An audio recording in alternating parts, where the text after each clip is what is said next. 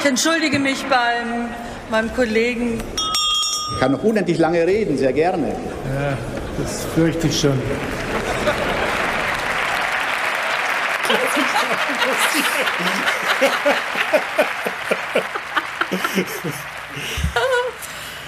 Ja, guten Tag und herzlich willkommen zum Taz Bundestalk, dem äh, beliebten Politik-Podcast der Taz. Und äh, ich fange mal an mit einer persönlichen Beobachtung. In Berlin gibt es im Moment etwas wirklich Interessantes zu beobachten, was man so seit längerem nicht gesehen hat, nämlich glückliche Sozialdemokraten. Also bei der SPD ist gerade wahnsinnig viel Energie drin. Ähm, Olaf Scholz kann vor Kraft kaum laufen. Und darüber wollen wir heute sprechen. Heute ist der 3. September. Und äh, wir zeichnen sehr früh am Morgen auf, äh, wegen einer technischer Probleme. Die, die Details ersparen wir Ihnen, damit das hier nicht kippt, die Stimmung. Und äh, also verzeihen Sie äh, die schlechte Tonqualität und verzeihen Sie uns auch, falls wir noch ein bisschen müde wirken. So, neben mir sitzen Sabine am Orde und Stefan Reinecke. Und ich bin äh, Ulrich Schulte und äh, arbeite im Parlamentsbüro der Taz. Wie wir alle. Wie alle, genau. so, Stefan, äh, fangen wir mal mit dir an. Du kümmerst dich ja bei uns ähm, um die SPD und mhm. Äh, hast neulich ein langes Porträt über Olaf Scholz geschrieben mhm. mit der Überschrift Der kichernde Dritte. Und äh, vielleicht Schilder doch einfach mal, wie, wie ist der gerade drauf? Also kann er gerade vor Kraft kaum laufen? Kann er seine Genugtuung unterdrücken? Also bei Scholz ist ja immer so ein Thema, äh, dass er dazu neigt, auch mal überheblich zu werden. Wie wirkt er gerade auf dich? Sehr kontrolliert, äh, wie immer. Ähm, also Überschwang ist ja was eine, ein Zustand, emotionaler Zustand, der Olaf Scholz eher fremd ist. Ähm, also man kann sich ja die Frage stellen, hat Olaf Scholz Gefühle? Und ähm, also wenn er welche hat, äh, dann kann er die, das konnte man ja auch am letzten Sonntagabend sehen, kann er sie sehr gut verbergen Absolut. und kontrollieren. Am Sonntag wurde das Triell ausgestrahlt, genau. das muss man noch einmal dazu mhm. sagen, wo die drei Kanzlerkandidaten erstmals im Fernsehen aufnahmen. Richtig, und äh, da konnte man ja sehen, dass äh, Scholz diese Rolle äh, also äh, Sieger im Angela Merkel Ähnlichkeitswettbewerb äh, ähm, perfekt absolviert hat. Also Merkel ist ja dafür bekannt, dass sie gewissermaßen äh, ihr, ihre Mimik so unter Kontrolle hat, dass man nicht weiß, ob sie äh, das, was um sie herum passiert, gerade großartig findet oder absolut furchtbar. Sie hat immer den gleichen Gesichtsausdruck. Und da ist Olaf Scholz nah dran. Also noch nicht so perfekt wie Merkel, aber relativ nah dran. Das konnte man am Sonntag da sehen. Ja? Also dieses unbewegte, das ist sehr, sehr typisch für ihn. Natürlich sind die äh, Sozialdemokraten im Moment äh, glücklich, weil das ist natürlich, äh, obwohl jetzt äh, die Scholz-Leute sagen, das haben wir schon immer gewusst, im August wird das passieren und so. Ähm, ja, nein, das war natürlich nicht zu erwarten, im Grunde genommen. Also in dieser Form, dass sie, dass die, der Absturz der Union, das Desaster von, von Laschet, all das war natürlich nicht zu erwarten, aber die Sozialdemokraten sind irgendwie in der Lage, jetzt sozusagen aus dieser Schwäche der Konkurrenz gewissermaßen äh, diese, den Profit auch äh, äh, einzukassieren. Und äh, das geht natürlich, das ist, das ist Scholz. Steigen wir da nochmal vielleicht tiefer ein. Also man muss das vielleicht nochmal sagen, wie die Umfragesituation vor wenigen Wochen war. Ja, also es war äh, noch im Juli so, dass die CDU, CSU klar vorne lagen mit ungefähr 25 Prozent. Nee, 30 war das. 30, 30 und die SPD hatte 29 und die SPD hatte 15. Das heißt, sie hatten doppelt so viel okay. ja. wie die SPD. Und das ist jetzt im Grunde genommen, ja, jetzt gibt es so 25, 20, also SPD 25, CDU, Union 20. Ja, das jetzt genau. die letzten, sind jetzt die, die letzten, letzten Zahlen. Ja. Ne? Mhm. Und die Grünen äh, lagen auch noch vor der SPD zu dem Zeitpunkt. Also es, es hat sich alles gedreht. Ne? Im Grunde müssen gerade alle Parteien überlegen, wie sie mit dieser neuen Situation mhm. umgehen. Und wenn wir noch mal ein bisschen analytisch bei diesem überraschenden, ja wirklich überraschenden Erfolg der SPD oder von Olaf Scholz jetzt bleiben, ähm, kannst du vielleicht noch mal schildern, wie du dir das erklärst? Also es ist ja nicht nur Merkel, also Scholz, äh, also das ist ja bekannt, Scholz macht die Merkel-Raute im SZ-Magazin, also er spielt mhm. ganz offen mit dieser Symbolik, ähm, hat dann auch in diesem TV-Trial ja gesagt, die Kanzlerin und ich sehen das so. Also er bietet sich offensichtlich als der männliche Merkel jetzt an. Das hat er mehrfach gesagt, das war mhm. total auffällig. Ja, ja. zweimal, ja. Mhm. Aber so, so ein Erfolg erklärt sich ja nicht nur aus so einer Strategie. Also was steckt dahinter? Ich würde sagen, also wie gerade schon angedeutet, die SPD musste ja auch in der Lage sein, das, was da äh, erodiert bei der Union, ja, das ist ja eine echt wirkliche Erosion, die, die man da sieht, ja, und Zerfall, ähm, äh, das auch äh, aufzunehmen. Und ich glaube, äh, die Voraussetzung dafür war im Grunde genommen, das klingt ein bisschen seltsam, aber dass Olaf Scholz diese, ähm, die, die Wahl um den SPD-Parteivorsitz verloren hat. Hm. Ähm, das wurde ja gedeutet irgendwie damals als äh, also Sieg der SPD-Linken über Scholz und mhm. er will Kanzler werden, aber er kann auch nicht mehr als SPD-Chef werden. Das war, las man so in den konservativen Leitmedien.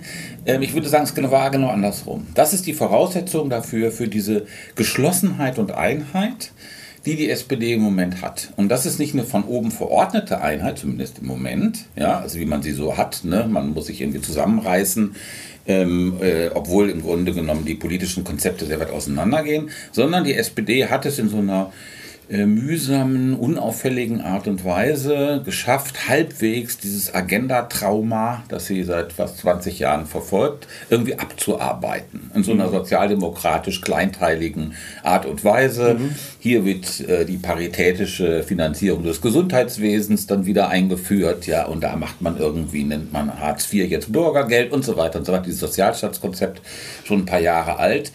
Also diese, ähm, das hat die SPD geschafft, also diese, diese innere ähm, Zerrissenheit halbwegs äh, zu kitten.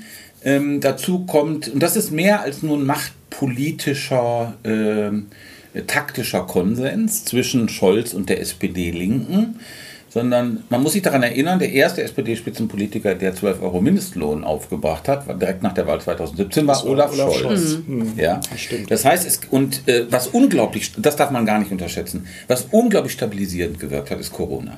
Mhm. Also dieses 750 Milliarden Paket in der EU, das Kurzarbeitergeld, diese äh, staatsinterventionistische äh, Politik, Antikrisenpolitik, die Konsens ist, das hat natürlich auch enorm stabilisiert. Diese ganze Diskussion um schwarze Null, Scholz schwarze Null, ist weg.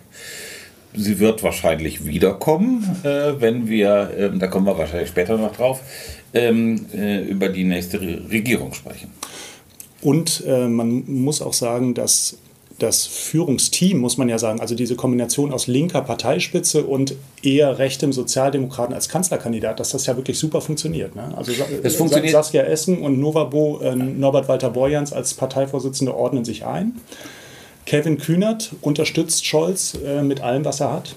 Also ja. im Moment äh, beobachtet man eine Geschlossenheit, die es sozusagen auch in vorherigen Wahlkämpfen ja nie so richtig gab. Also die Sozis neigten ja auch immer dazu, sich gegenseitig anzu greifen in inhaltlichen Fragen. Und jetzt wollte ich mal Sabine äh, ins Gespräch bringen. Du machst ja bei uns hauptamtlich ähm, äh, CDU-CSU, also kümmerst dich äh, viel um Armin Laschet. Und ich wollte dich erstmal fragen, wie nimmst du Olaf Scholz im Moment wahr? Also ist der wirklich eine gelungene Fortsetzung von Merkel, der gut zu, den, zu der deutschen Gefühlslage passt? Ich glaube schon. Ich glaube schon. Also der äh, äh, dadurch, dass der diese Stabilität hat, dass der aus der groß, äh, großen Koalition kommt, was man ja dachte, was sich eher negativ auswirken könnte, das tut es aber nicht, würde ich sagen.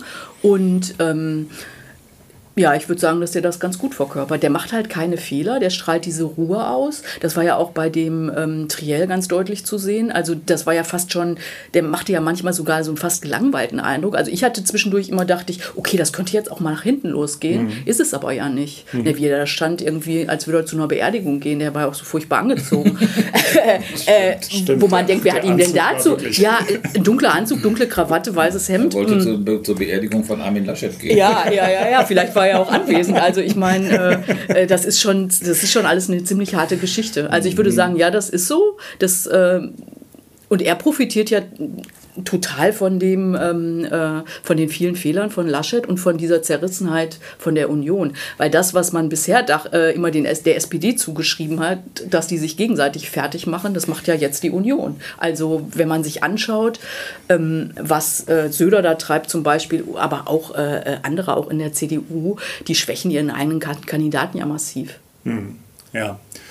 Ja, und mir, mir, geht das so, ich weiß nicht, ob ähm, euch das auch so geht, ich stehe da nach wie vor so, so wahnsinnig überrascht daneben, weil wir haben, mhm. Stefan, du hast das ja schon mal angedeutet, äh, Olaf Scholz hat so einen äh, Mastermind im Hintergrund, Wolfgang Schmidt ist Staatssekretär mhm. und äh, hat ihn über die Jahre begleitet und der hat schon vor einem Jahr erzählt, dass es genauso kommen wird. Also wenn die Deutschen verstehen, dass Merkel geht, dass sie dann zu dem Kandidaten tendieren, der äh, ihr vielleicht am ähnlichsten ist und der auch das Handwerk beherrscht, der für Professionalität steht Und trotzdem, ich meine, wir haben in der Taz wirklich jahrelang geschrieben, die, die SPD liegt da nieder, mit der ist kaum noch zu rechnen. Ich glaube, das, also Mhm. ich kann es mir immer noch nicht so richtig erklären. Aber ich glaube tatsächlich, dass Corona eine wahnsinnig große Rolle spielt, Mhm. dass die Leute so ermüdet sind, dass die äh, Ruhe wollen, Stabilität. Das geht natürlich auch gegen die Grünen los. Also dass, Mhm. äh, dass dieses ganze Klimathema doch nicht so zieht, wie wir vorher auch alle dachten. Mhm. Das spielte auch rein. Also weil die Leute wollen, dass es, ähm, dass sie alt, wollten ihr altes Leben zurück und ähm,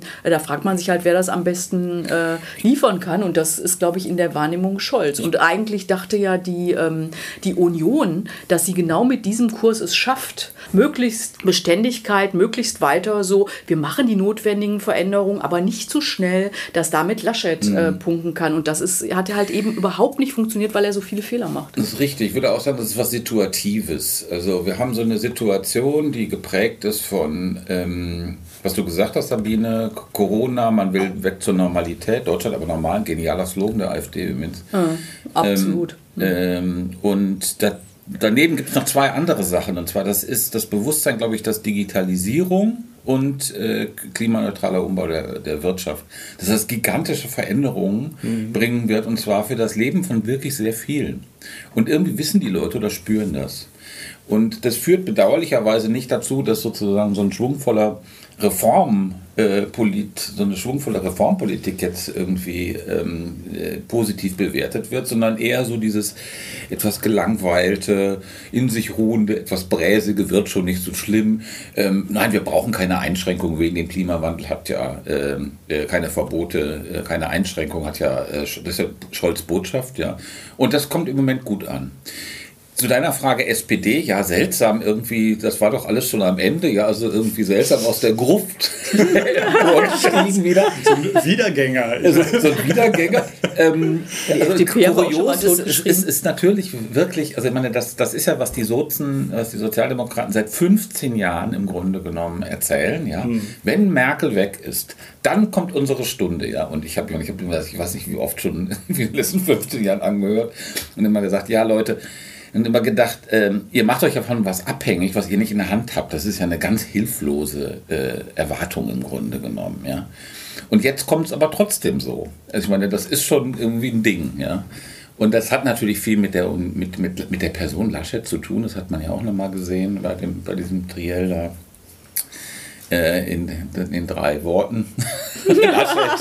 Dann waren es aber vier. Wann waren's vier, genau? Ja, also der Mann, der gerne mal fünf gerade äh, äh, sein lässt. Ne? Das müssen wir kurz erklären. Er hat in dem Triell Scholz angegriffen wegen der Linkspartei. Also er hat Ja. äh, versucht, ihm vorzuwerfen, dass er ein Bündnis mit der Linken nicht ausschließt und hat dazu gesagt, warum sagen Sie es nicht? Ich mache es nicht. Drei Worte. Und das waren natürlich vier Worte. Also Aber, ein immerhin, aber immerhin hat er es selbst bemerkt. Also, und Ja. Äh, das hat die Heme vielleicht so ein ganz klein bisschen geschmälert. Also ich wollte noch ein, noch ein Wort zur SPD. Ich meine, die äh, SPD-Krise ist ja nicht äh, damit jetzt vorbei. Also, weil das ist sozusagen eine bestimmte Situation, wo mehrere Sachen zusammenkommen. Ja? Diese Wahl, die Schwäche von Laschet ähm, und diese Grundstimmung. Ja? Und du hast natürlich nach wie vor bei der SPD die Probleme. Ist dieses Volksparteienmodell äh, zukunftstauglich in so einer Gesellschaft der Singularitäten, wie, wie Reckwitz das nennt, ja, so einer stark individualistischen Gesellschaft, ja, ohne diese äh, Großorganisationen, Kirche, Gewerkschaften und so weiter und so weiter. Das ist nach wie vor eine offene Frage bei der Sozialdemokratie, ja. Du hast äh, Niedersachsen und Rheinland-Pfalz sind funktionierende Landesverbände, du hast aber andere Landesverbände, die wirklich kaputt sind, ja, also wo die im Grunde genommen dieses unter 10 Prozent im gesamten deutschen Süden, das ist ja noch immer so. NRW, lange eine Bastion, äh, ist, da ist die Partei auch ziemlich kaputt, die ist überaltert und so weiter und so weiter. Also diese ganzen strukturellen Probleme sind ungelöst, die werden jetzt irgendwie vom großen Erfolg von, von Olaf Scholz überstrahlt, aber sie sind noch immer da. Erwartest du, dass es nach der Wahl Brüche in dieser sozialdemokratischen Geschlossenheit gibt? Naja, das hängt sehr davon ab, äh, was danach kommt. Also das wissen wir ja nicht. Ja, möglich ist ja eine Ampel, also darüber wird ja jetzt äh, gesprochen.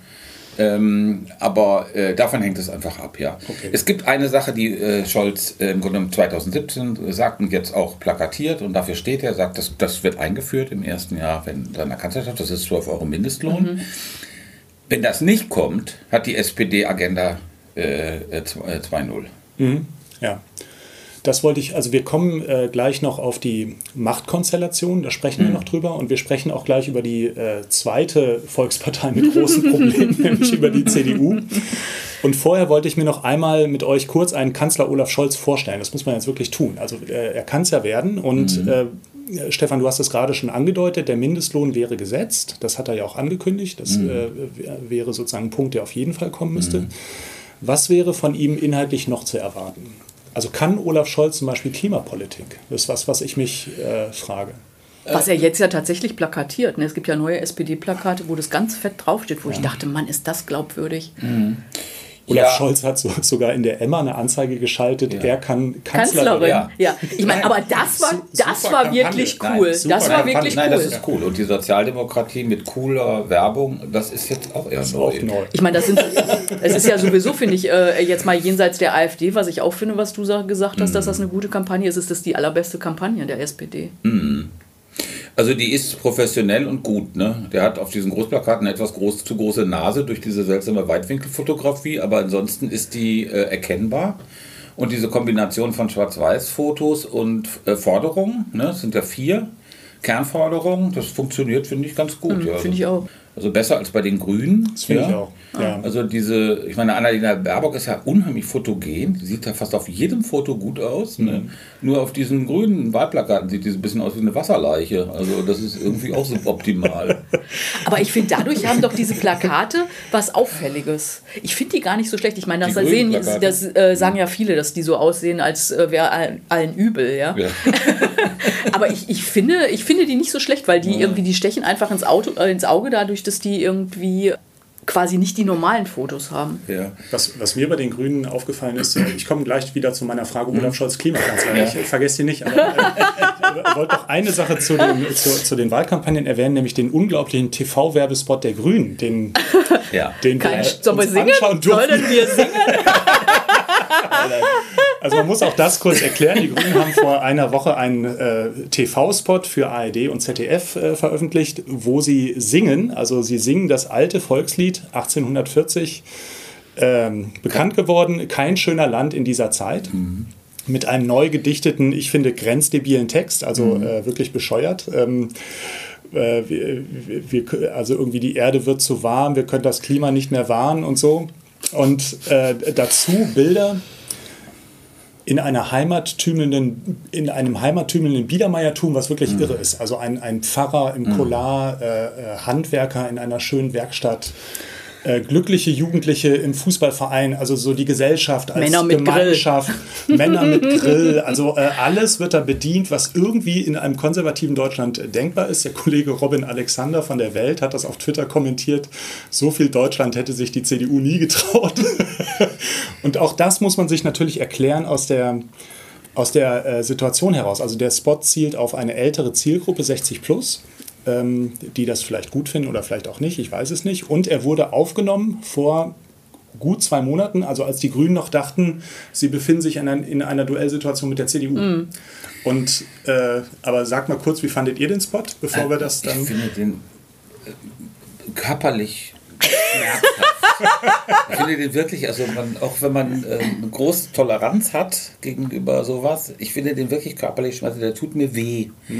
Und äh, zwar deshalb, weil der ähm, diese Verwandlung von Politik in so eine Art Stuhlkreis propagiert. Also eine, äh, alle Menschen wollen das Gute und die Grünen, die tun das jetzt. Und das ist eine Vorstellung von Politik, die derartig infantil ist, ja, und ähm, so beschränkt ist, ja. Und also mich macht das bis bisschen, also mich hat das echt fassungslos gemacht, weil die Grünen ja irgendwie auch ein Bild von sich selbst damit, äh, von sich selbst transportieren damit, ja. Und diese Naivität, die da drin steckt, ja, dieses äh, auch selbstbezügliche.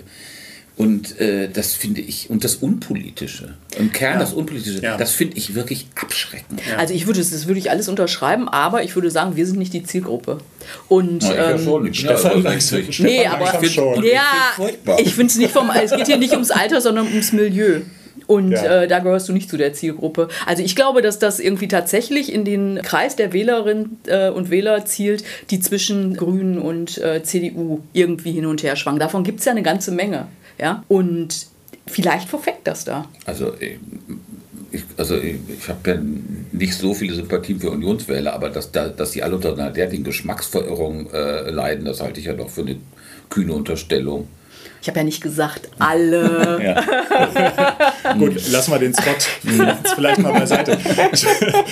Ich wollte noch mal auf meine Frage Olaf Scholz als Kanzler. Was muss man sich ähm, äh, von, was kann man sich von ihm erwarten? Wie muss man sich das vorstellen? Und da ist bei mir bei der Klimaschutzpolitik ein großes Fragezeichen und das ist ja eins der entscheidenden Themen der nächsten äh, Jahre und was auch in der Legislatur vehement angeschoben werden müsste, damit man die äh, entscheidenden Schritte gehen kann fürs Pariser Klimaschutzziel. Stefan, wie schätzt du ihn da ein?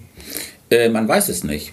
Also er äh, hat ja zwei Sachen, die er nach vorne rückt. Das eine ist, er buchstabiert Klimapolitik äh, als Industriepolitik, was irgendwie richtig ist, was auch zur SPD passt. Schön ja? also, der Union. Äh, ähm, also Klimaschutzpolitik mit Bauhelm, mit Bauarbeiterhelm ist das. Ja? Das ist das Bild dafür.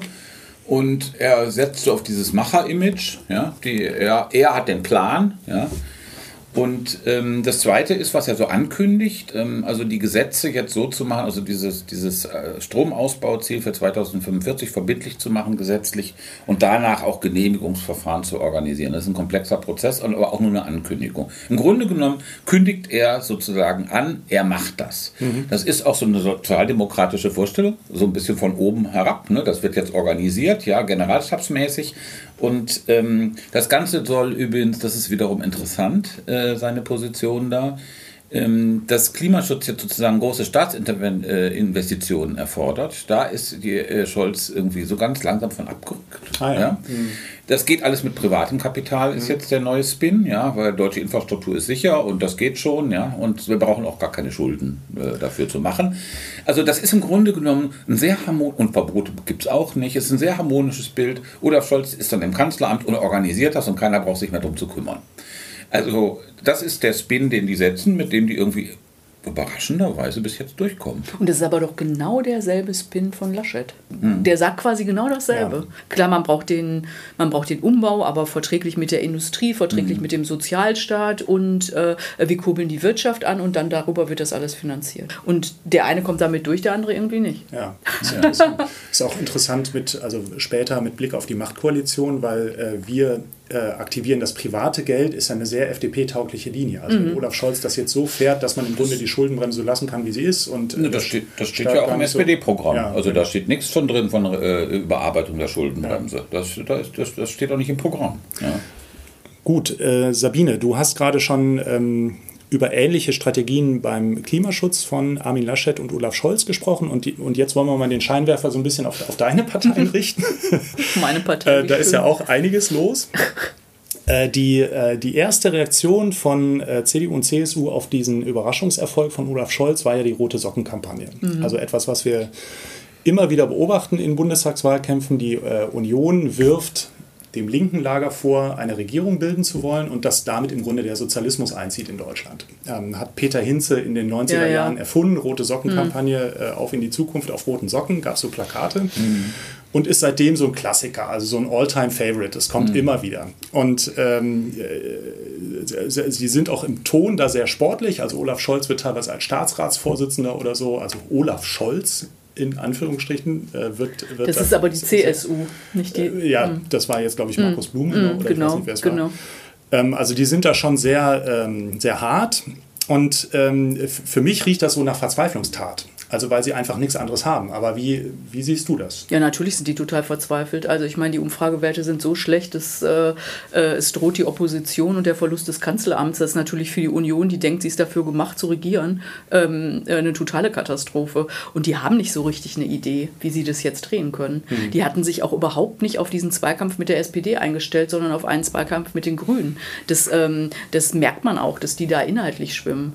Und bei der äh, roten Sockenkampagne, wenn man sie jetzt so bezeichnen will, ähm, würde ich sagen, ich meine, in der Tat wird ja oft so argumentiert, irgendwie, das ist so unrealistisch, es wird nicht verfangen. Ich glaube, dass das total auf die Stammwähler zielt, mhm. diese Kampagne. Und die ja, wenn man die Umfragen ernst nimmt, auch dem Laschet von der Fahne gehen. Und die zu aktivieren, darum geht's. Und das kann verfangen, das glaube ich schon immer noch. Jetzt sagt Stefan vielleicht wieder, die, er hält die äh, Unionswählerin doch nicht für so dumm, aber ähm, äh, ich glaube, dieses äh, Bild, vielleicht macht Scholz es doch mit den Kommunisten in Anführungsstrichen, ja. Viele Leute, die irgendwie nicht genau wissen, was sie jetzt wählen sollen, aber doch eigentlich CDU-Anhänger sind, könnte das äh, dazu bewegen, doch äh, das Kreuzchen bei der Union zu machen, glaube ich. Also ich würde da eher der FAZ mal trauen. Die hat ja schon kommentiert, dass es irgendwie verzweifelt ist. Ja, es ist ja auch verzweifelt. Ja, aber verzweifelt ist ja dann äh, Synonym für, das wird nicht so richtig funktionieren. Also das, man kann wirklich, das Problem ist doch bei, bei Laschet auch klar zu erkennen, dass der ja einen Rollenwechsel vollzogen hat.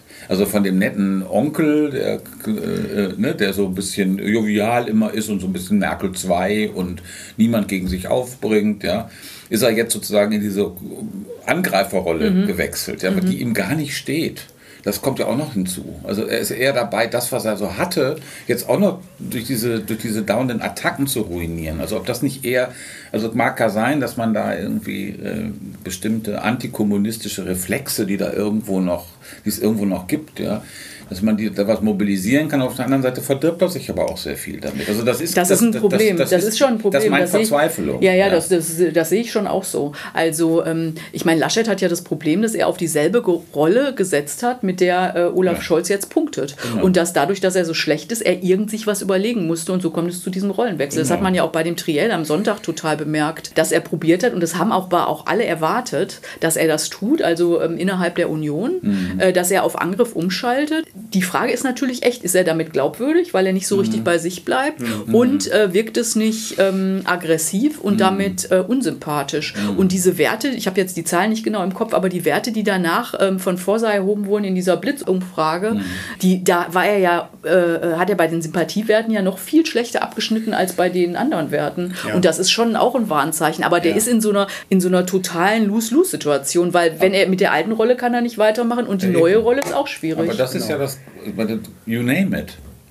Genau. Also er, er, wirkte im Grunde in diesem Triell wie der Oppositionspolitiker, der mhm. versucht, den Amtsinhaber Olaf Scholz anzugreifen. Das war so mein Eindruck. ja, ja, ja. ja er hat es nicht geschafft. Also das es hat doch, nicht funktioniert. Meine, das ist doch völlig, das ist natürlich brutal für die Staatspartei. Aber ich finde gar nicht, ich, ich finde ja ehrlich gesagt nicht, dass es gar nicht funktioniert hat. Also mhm. weil der hat schon irgendwie den, äh, ich meine, der Scholz hat das so abtropfen lassen. Ne? Mhm. Äh, und anscheinend ist er ja damit durchgekommen, wenn man glaubt, was diese Vorsa-Umfrage dann gesagt hat. Aber es war ja, dass im Grunde alle äh, oder, oder ganz viele Medienvertreter, die sich das angeguckt haben, gesagt äh, und auch geschrieben haben, dass das gar nicht so klar war. Also dass es letztendlich irgendwie so ein bisschen eine unentschiedene Situation war und das war auch meine Wahrnehmung. Nimm uns doch noch mal so ein bisschen mit hinter die Kulissen vielleicht. Man, man muss das noch mal deutlich sagen, 20 oder 21 Prozent in Umfragen ist für die äh, CDU, CSU die Todeszone. Ne? Also da also letztes Mal hatten die über 30, ich weiß es nicht mehr, 32 mhm. oder so.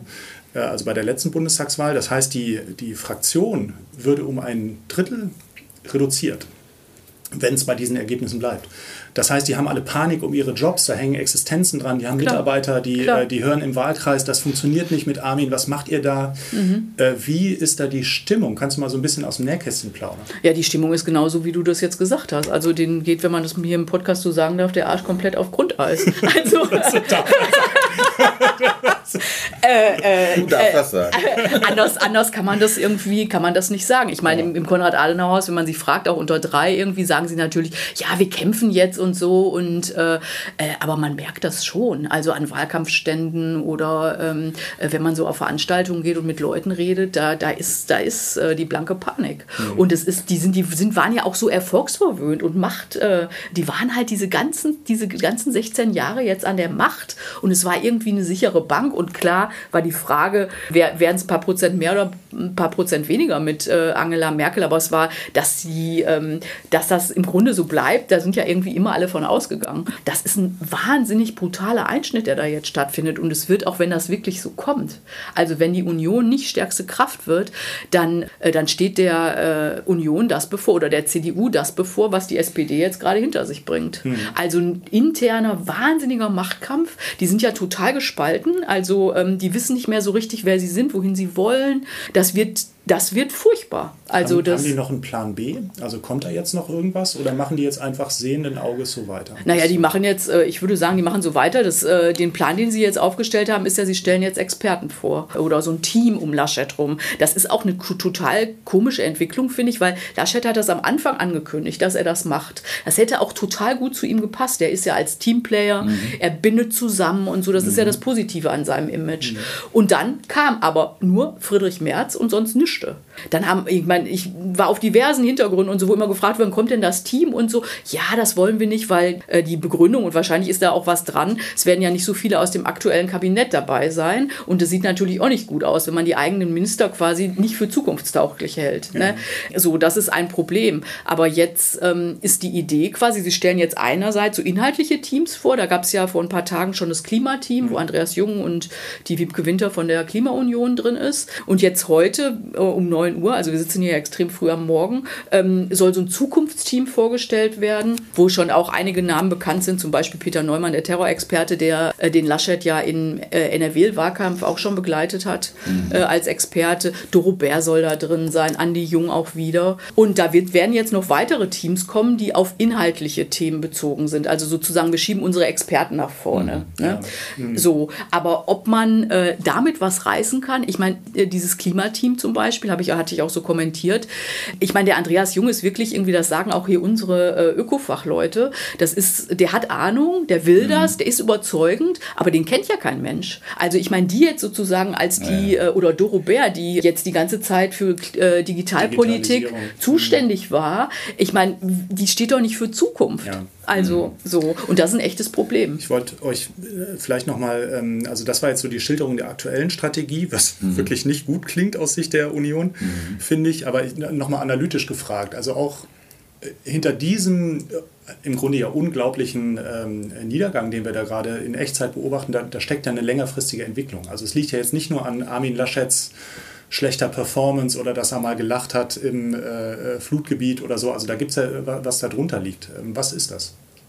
Naja, das ist diese Ausgelaugtheit der äh, äh Union nach 16 Jahren Kanzlerschaft Angela Merkel, wo ähm, ja auch in der Partei, auch wenn es immer Widerstand gegen sie gab und so und auch nicht von schlechten Eltern, äh, der war. Die Partei hat ja nicht mehr diskutiert und so weiter, sondern die waren ja total, oder sie haben diskutiert, aber sie haben sich inhaltlich nicht so richtig äh, äh fortgeschrieben, sondern es war alles auf die Kanzlerschaft ausgerichtet und natürlich, äh, das muss man Merkel jetzt schon zugute halten, sie hatte diese großen Krisen.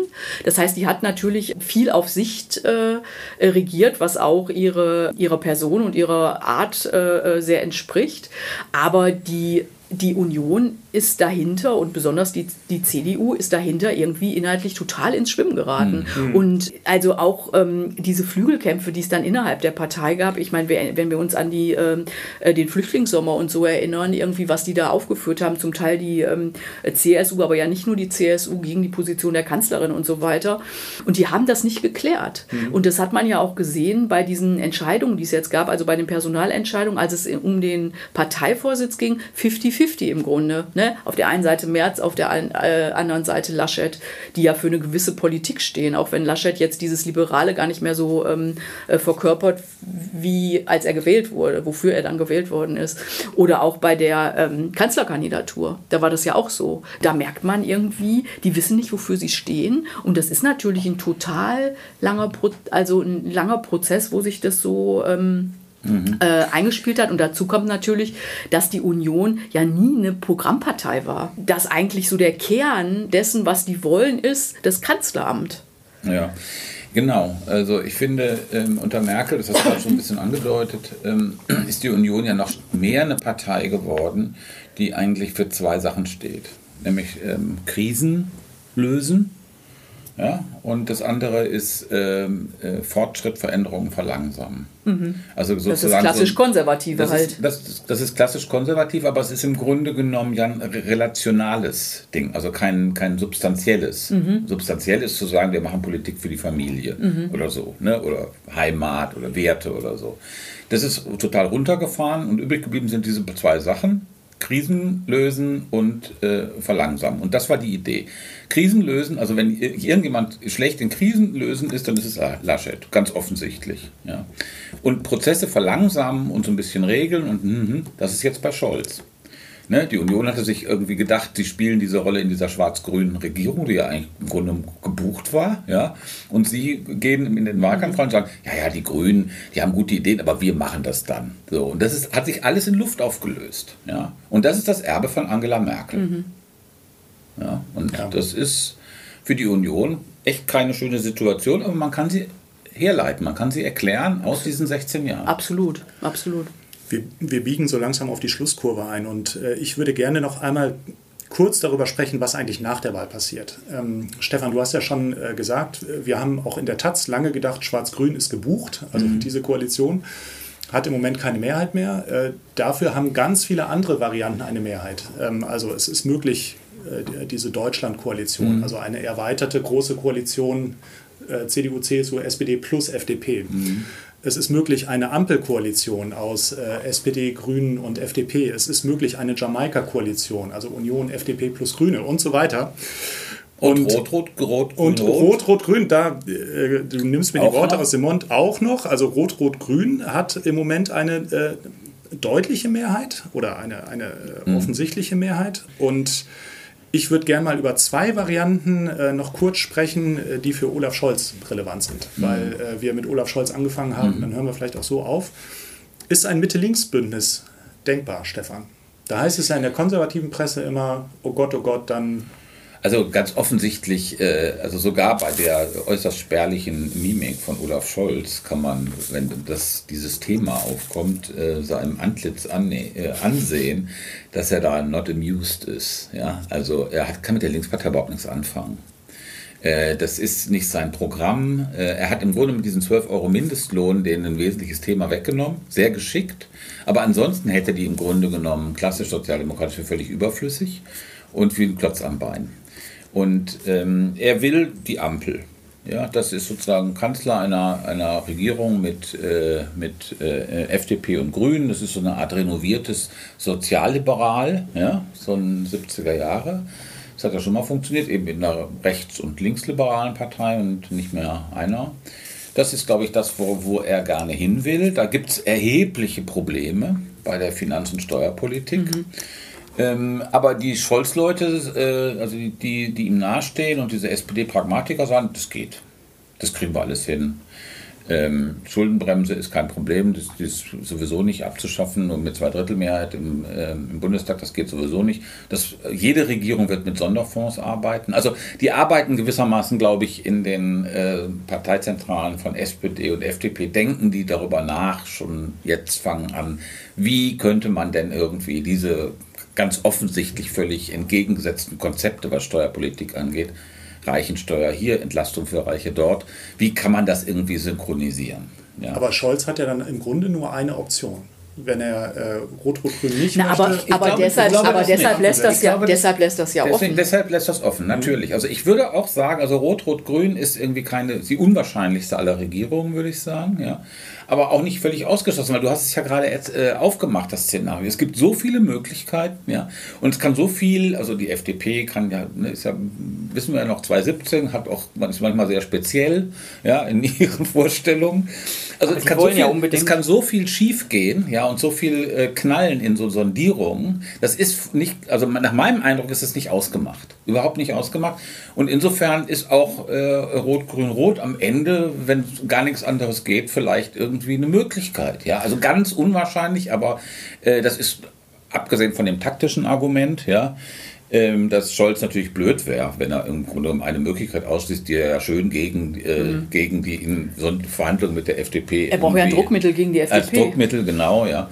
Also alle Parteien wären völlig behämmert, im Moment irgendwas auszuschließen, weil man dann im Grunde genommen mit einem schlechten Blatt an dem Tisch sitzt. Ja. Aber Uli, wie siehst du das denn mit Blick auf die Grünen? Also, weil die könnten ja auch ein entscheidender Player dafür sein, in welche Koalition das letztendlich einmündet in vielen Varianten. Ja, also ich bin äh, sehr skeptisch mit Blick auf äh, Rot-Rot-Grün. Also wir haben das ja auch schon mhm. wirklich tausendmal diskutiert in der Taz, weil ich denke, dass es da doch sehr große Schritte zu gehen gäbe auf Seiten der Linkspartei. Also ich hatte neulich, ähm, also die, haben sich ja neulich im Bundestag mhm. enthalten, als es um die äh, Rettung der Menschen aus Afghanistan ging, also um eine Bundeswehrluftbrücke. äh, weil sie gesagt haben, das Mandat ist nicht weit genug gefasst und da stehen nicht alle Spiegelstriche drin, die wir wollen. Und das fand ich eine, eine inhaltlich und taktisch völlig falsche Entscheidung, weil äh, ich dachte, es geht jetzt erstmal darum, die Leute da rauszuholen und da muss man einfach auch mal über seinen Schatten springen und mhm. mit Ja stimmen. Und auch taktisch, also die Linkspartei steht immer unter dem Verdacht, in der Außenpolitik unzuverlässig zu sein. Und das war die goldene Brücke. Also da hätten sie im Grunde aus meiner Sicht ganz eng begrenztes Mandat, was nur noch einen Tag lang dauerte. Ja. Mhm. Da hätte man Ja sagen müssen. Und dass sie das nicht hinkriegen, das finde ich, sind dann schon so Warnsignale. Also ich, ich glaube nicht an diese äh, Variante. Ich meinte das aber, ergibt sich dann irgendwie noch Rot-Rot-Grün. Und äh, zu den Grünen, tja, äh, also da, Ampel oder Jamaika. Ampel ja. oder Jamaika, da ist... Ähm, glaube ich, gibt es eine äh, große Hoffnung äh, auf äh, die Ampel.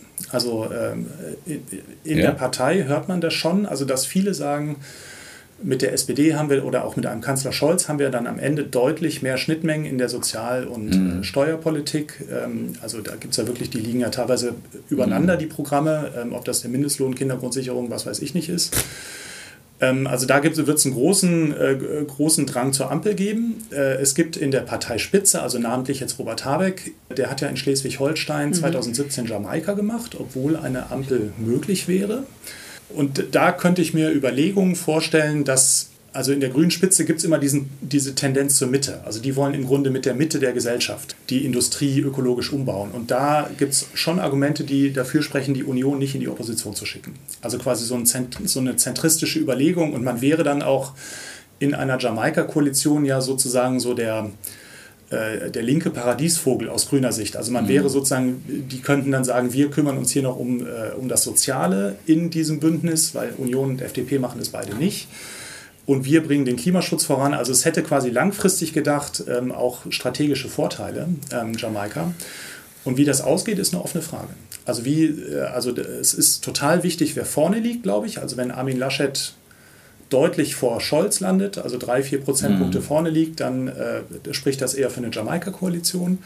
Wenn es umgekehrt ist, also wenn sich die Umfragen jetzt einlösen und Olaf Scholz Armin Laschet wirklich äh, pulverisiert, müsste man dann ja sagen, dann äh, spricht viel für die Ampel.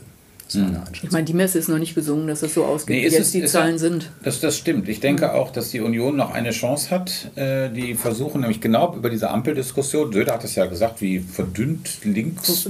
Ja, ja, sozusagen so die FDP kurz vorm Kommunismus krypt, sozusagen. Kryptische Formulierung, also die mit Lindner irgendwie kurz vor Sozialismus alles ziemlich durchgeknallt. Aber das versuchen sie jetzt natürlich. Und das mhm. ist auch im Grunde genommen sogar, finde ich, aussichtsreicher als diese etwas äh, bizarre Anti-Links-Kampagne, nämlich die FDP-Wähler, die ja im Grunde genommen noch rübergegangen sind, von der Union zurückzukriegen ja, mit genau. dem Argument, wollt ihr denn wirklich Olaf Scholz im Kanzleramt? Mm, mm. Also ich glaube, das wird jetzt in den nächsten drei Wochen passieren. Das spielen sie. Das glaube ich auch. Ähm, und äh, also da, da, ist noch, noch Spiel, also Bewegung nach oben ist für die Union, glaube ich, eher äh, bei der FDP, also FDP-Sympathiser jetzt die FDP wählen wollen würden, wieder zurückzuholen mit dem Argument, äh, CDU-Kanzler. Kommen eigentlich ähm, äh, äh, Scholz und Lindner miteinander klar? Ja, ja, super. Ja, super? Ja. Weil das ist ja, die, äh, der macht ja, also läuft. Lindner, äh, Laschet, die kommen ja immer so als Buddies daher. Ne? Nein, also mhm. Scholz natürlich kann der mit Lindner. Mhm. Der ist und irgendwie so ein Oldschool-Sozialdemokrat, der irgendwie mit diesen Wirtschaftsleuten und mit den, auch mit den äh,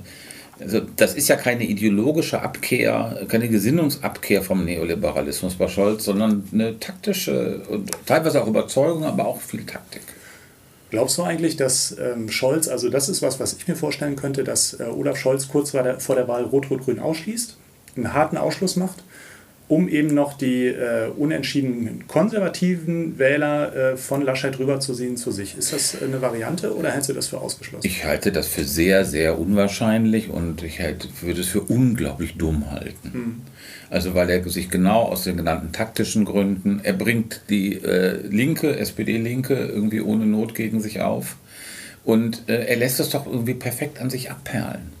Meine, mal ganz im Ernst, also das mag sein, dass es im inneren, konservativen, ländlichen Milieu dann noch irgendwie ein paar Leute dann dazu motiviert, doch zur Wahl zu gehen. Aber ansonsten verfängt das doch nicht mehr. Ja. Gut, dann äh, würden wir an dieser Stelle mal einen Punkt machen. Also herzlichen Dank, Kolleginnen und Kollegen, für diese tolle Diskussion.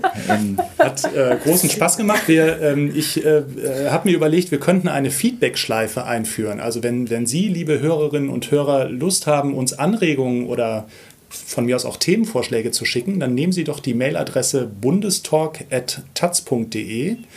Die gibt es im Moment noch nicht, aber ich werde sie jetzt gleich äh, einrichten. Und der Uli Schulte heißt, antwortet Ihnen dann auch an. wenn, das, wenn, das der, wenn, das, mit der Technik besser klappt. Und dann haben Sie einen direkten Draht zu uns Diskutierenden und können sagen, der Reinecke quatscht immer zu lange oder der Schulte stellt beknackte Fragen oder so. Und äh, in diesem Sinne sagen wir Tschüss bis in zwei Wochen. Genau. Tschüss. Ja, ciao. Ciao. So, wir sind damit am Schluss unserer heutigen Tagesordnung. Die Sitzung ist geschlossen.